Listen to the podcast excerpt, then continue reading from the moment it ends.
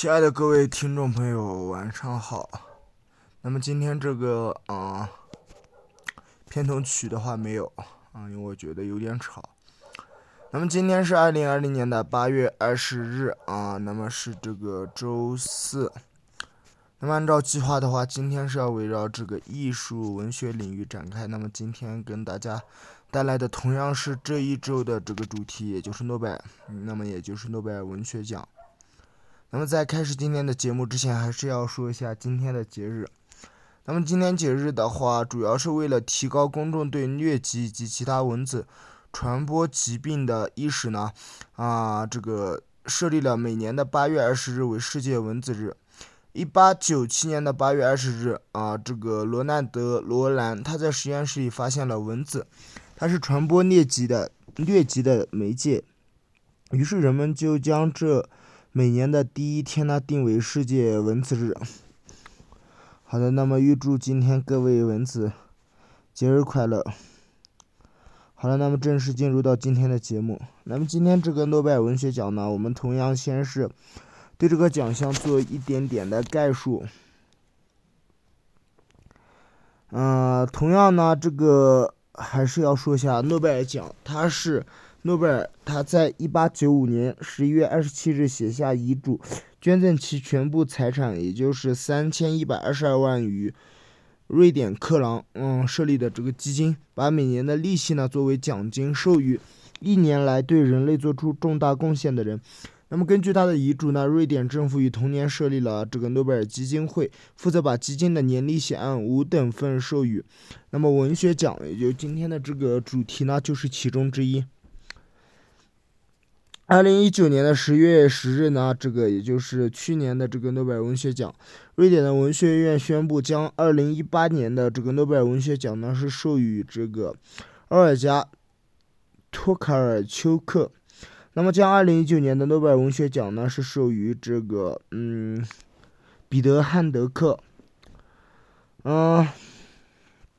嗯、这个奖项它表彰的对象呢是创作出理想倾向的这种最佳的作品的人。主办单位自然是刚刚提到的这个瑞典文学院，建立者自然就是这个阿尔弗雷德·伯恩哈德·诺贝尔。啊、那么必须要提到的就是这个中国籍的唯一这个诺贝尔文学奖的获得者莫言。那么最年轻的获奖者是这个一九零七年的吉卜林，嗯，那么他当时授予这个奖项的时候是四十二岁，最年老的则是达到了八十七岁，那么是这个零七年的多丽丝莱辛。嗯、那么诺奖这个诺贝尔文学奖，它的平均年龄呢是达到了六十五岁，还是比较高的。比较高的。那么据统计呢，有一年的奖金就是达到了这个八百万的这个瑞士克朗。那么今天的话，我们就从它的一个评选的机构流程，然后同样要介绍一下历届的获奖者以及中国的获奖者和丑闻事件。那么想必是对这个历届获奖者和丑闻事件是比较感兴趣的。同样，这个历届的获奖者呢，应该是不能够全部介绍完。那么还是我们下期节目再继续介绍。好的，进入第一部分设立的规则。那么该奖项规定呢，章程啊、呃上的规定呢是各国文学院院士、大学及其他高等学校的文化史和语文教授。那么历年的诺贝尔基金获得者和各国作家协会主席，他才有权推荐候选人。本人申请呢，他是不予考虑的，也就是不允许自荐。推荐书于每年的一月一日前提交至瑞瑞典文学院，十一月一日前后公布选拔结果。授奖一般是因为某作家在整个创作方面的成就，有时也因为某一部作品的成就啊，比如像这个法国的作家马杜，嗯，加尔因因他的长篇小说《博蒂一家》啊，《蒂博一家》也是啊，曾获得过这个诺贝尔文学奖。还有像德国的这个托马斯曼。啊，他的这个也是长篇小说啊，布登伯洛克一家。英国作家这个高尔斯华托啊，他的长篇小说《福赛特家史》。南斯拉夫的作家安德雷奇因的长篇小说《德林纳河上的桥》等。那么一百多年来呢，一九一四、一九一八、一九三五年、一九四零年至一九四三年呢，他是因这个战争而停发和没有颁发。一九零四年、一九一七、一九六六年和一九七四年呢，奖金是由两人平分的。然后再来看一下遗嘱。那么根据创立者，也就是诺贝尔他的个人遗嘱呢，诺贝尔文学奖授予最近一年来在文学方面做出具有理想倾向的最佳作品的人。一九零零年经国网批准的基本章程中改为如今来创作或，呃，如今才显示出其意义的作品。文学作品的概念扩展为具有文学价值的作品，其包括历史和哲学著作。文学奖它由。斯德哥尔摩诺贝尔基金会统一管理，由瑞典文学院评议和决定候选人选。因此，院内设置了专门机构，并建立了这个诺贝尔图书馆，收集各国文学作品、百科全书和报刊的文章。啊，我们还知道，这个一九五四年是这个海明威获得了这个诺贝尔文学奖。诺贝尔奖的评选并非基于任何公认或众所周知的原则或标准，而只是基于诺贝尔个人生前的愿望或设想。其法律基准就是他于一九一八九五年十一月二十七日签署的最后的这个遗嘱。诺贝尔遗嘱与奖金有关的部分摘要如下：我其余的全部可变卖的财产应按如下的方式进行处置。资本由我的执行人投资于安全可靠之证券，应成为一个资金，其盈利应当以资金形式每年分发给那些在过去一年中使人类收获最大的人。是所说的盈利应均分成五份，分配如下：一份授予在物理学领域做出最重要发现或发明之人士；一份应授予做出重要化学发现或改进之人士。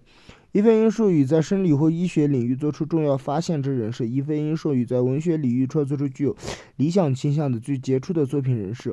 一份因授予各民族间的兄弟情谊为取消这个和削减常备军为召开和促进和平会议而做出了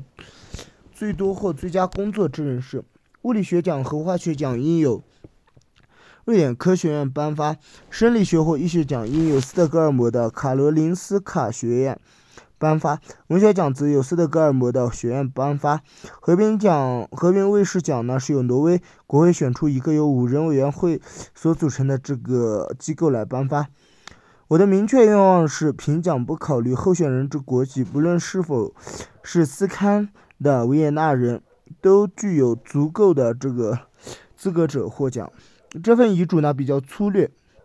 措辞也不是那么严密，执行起来有。诸多实际困难，因此诺贝尔基金会章程呢对遗嘱的相关部分做了必要的阐释，补充了基础性的条款。章程于一九零零年六月二十九日由瑞典国王批准，此后根据执行情况呢进行了多次修改。章程此外还确认了遗嘱中的四个颁奖机构，认定了斯德哥尔摩学院就是指瑞典学院，啊，Sveriges Akademi，那么意义就是 s w i s s Akademi。各颁奖机构分别制定有关的这个专项细则，各自负责专项诺贝尔奖的评选与颁布。设立专项的诺贝尔奖委员会负责初选工作。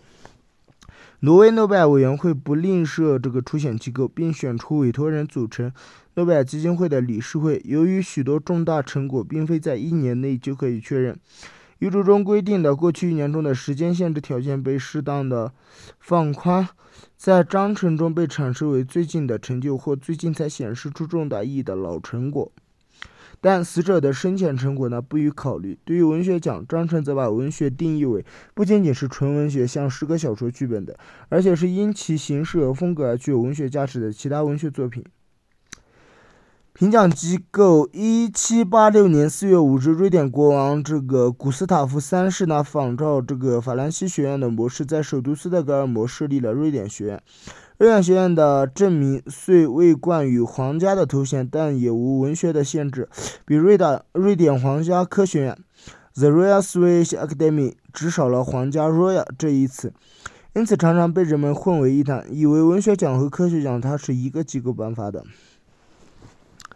啊，那么此外，刚提到的这个瑞典文学院呢，它是一个约定俗成的汉译，基本任务其实不限于文学，最初的重点甚至不在文学，在语言方面，主要是为了瑞典语言的纯洁、活力和庄严。瑞典文学院限定有十八名终身院士组成，最初都是由古斯塔夫三世直接任聘的，院士各做一把有编号的交椅，终身固定不变。去世院士的缺额则由其他院士提名，秘密投票补选。然后经国王批准任聘，公布于众。由于以往的重点是语言，因此在传统上的院士多为语言学家或历史学家，文学家和作家只是少数。这种情况直到如今才有根本的改变。根据瑞典院的这个瑞典学院的章程呢，院士中始终有一名法律界的权威。一八九六年，瑞典文学院接受了颁发诺贝尔文学奖的任务，其功能才逐渐向文学方面倾倒。越来越多的文学作家被补选为院士，如今终于超过半数。作为文学院的啊这个名称呢，总算也是实至名归。再来看它的文委员会，瑞典文学院选出三至五名院士，如今已经改成这个五名了。那么组成这个诺贝尔委员会，俗称诺奖评委会，任期为三年，连选。得连任，原则上可以选入一名院外的专家，但实际上极少实现。诺贝尔诺奖评委会只是文学院的评奖的前期工作机构，评选和颁奖的决定权利仍然属于全体议院士。再看主要人员，瑞典文学院院士基本都是著名的作家和学者，一般都是精通五四门，嗯四五门这个外语，多数能够直接阅读英法德西以及北欧原著。有几个熟悉俄语，因此他们对其他民族文学的了解并不依赖于院士中该语种的专家，也不局限于瑞典的文，瑞典文的译本。例如像马悦然院士，他是啊院士中唯一的汉学家。两千年的诺贝尔文学奖得主高行健的《灵山》就是由他翻译到瑞典。多年来，他还一直极力推崇北岛和李锐。他还曾表示，啊，这个曹乃谦他是最有希望获得诺贝尔文学奖的中国作家之一。这三个作家的作品均是由他翻译成瑞典文。二零一二年瑞典文学奖得主莫言的瑞典文翻译者陈安娜，他就是这个马悦然的学生。瑞典文学院是完全独立于政府的组织，也是独立于任何政治或社会团体。每个院士当然也有自己的道义倾向或者政治倾向，但文学院作为整体一直避免于形成干预政治的影响。一九八九年，瑞典文学院内因这类问题呢爆发了两百年来最大的争议，以致有三名院士愤而辞职，其中还包括文学院前任常务秘书。一九七七至一九八六年兼诺奖评委会主席，一九八一至一九八七年的这个居连斯登教授，以及瑞典最著名的女作家，当时两名女院士之一的这个艾克曼。起因是伊朗宗教领袖这个霍梅尼下令追杀这个《撒旦诗篇》的作者，英籍印度裔作家萨尔曼·卢西迪尔，呃，卢西迪尔。举世震惊。那么，瑞典各文学团体，尤其是作家呢，纷纷发表抗议声明。瑞典文学院的院士基本道义倾向虽然是支持卢西迪的，但是多数院士仍然以文学不应该干预政治为理由，拒绝了以文学院名声发表声明的提议。因此，三名异议院士呢，公开宣布退出文学院。尽管文学院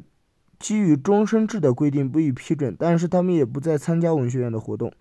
一九九六年，著名的作家昂隆德教授也步入他们的后尘，因类似原因呢，退出了文学院活动。此后，文学院开会时，十四名院士只能面对四把无人就坐的空交椅。原坐第二把交椅的院士去世，啊，这个隆德大学的拉弗尔教授呢，才坐上了那把空了十年的交椅。因此，如今的诺贝尔文学奖是十五名院士所选出来的。院的流程并非任何人都有资格作为诺贝尔奖的提名人，因